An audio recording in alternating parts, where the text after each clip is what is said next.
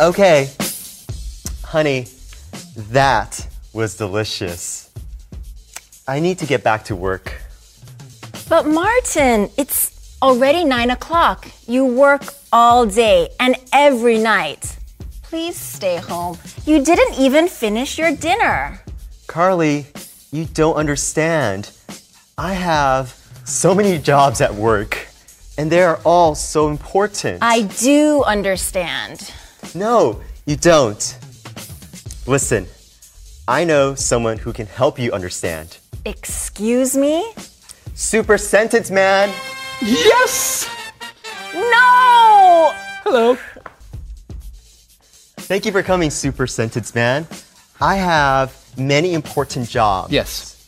So, what super sentence can I s- use that to say that? Oh, l- let me help you out here. It's very easy. It's like this. The super sentence is all of the something is or are something else. It's easier than it sounds. You could say all of the jobs at work are important.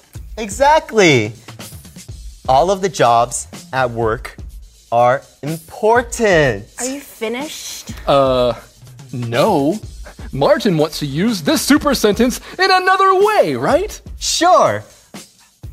All of the children are playing in the park. All of the children are playing in the park. Excellent! Carly, what about. Here's a super sentence for you. All of the food that I made is getting cold. Ooh.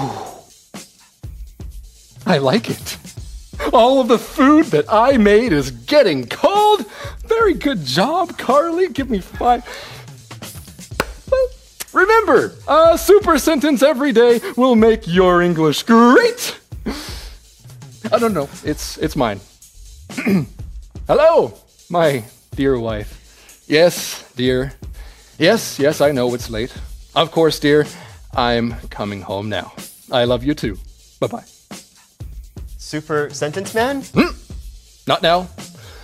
All of my super sentences are super important, but I love my wife, and my job is to make her happy. So, goodbye.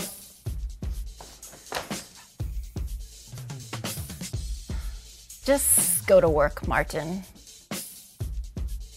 No. Really? I didn't finish my dinner. And I love my wife, and my job is to make her happy. Okay, keep keep eating, Martin.